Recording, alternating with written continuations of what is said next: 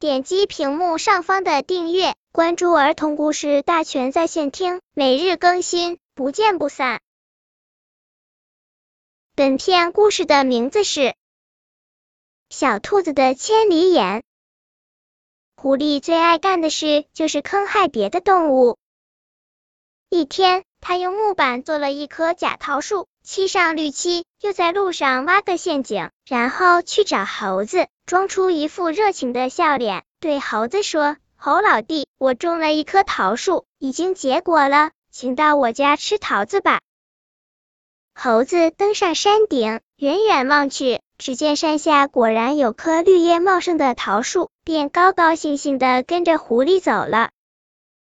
等一等，猴子刚走了几步，小兔就从草丛里跳出来，拦住了他，对他说：“你想吃桃子，还是自己去种吧，别上狐狸的当，那是假桃树。”小兔拿出一张照片来，又对狐狸说：“狐狸，你别想骗过我，我有千里眼呢，瞧。”这是我拍的彩色红外相片，能分辨别植物的真假。狐狸还想抵赖，故意大笑说：“兔子，别骗人了，你的照片上不过是些莫名其妙的图形，我从没听说照片能照出什么假桃树来。”兔子说：“太阳光中有一种红外线，人的眼睛是看不见的，植物能反射这种红外线，而绿漆就没有这种本领。”这个情况能在红外线感光照片上反映出来。狐狸一看自己的阴谋被戳穿了，气得要命，吼叫着向小兔扑去。可是机灵的小兔三跳两跳就跳到草丛里不见了。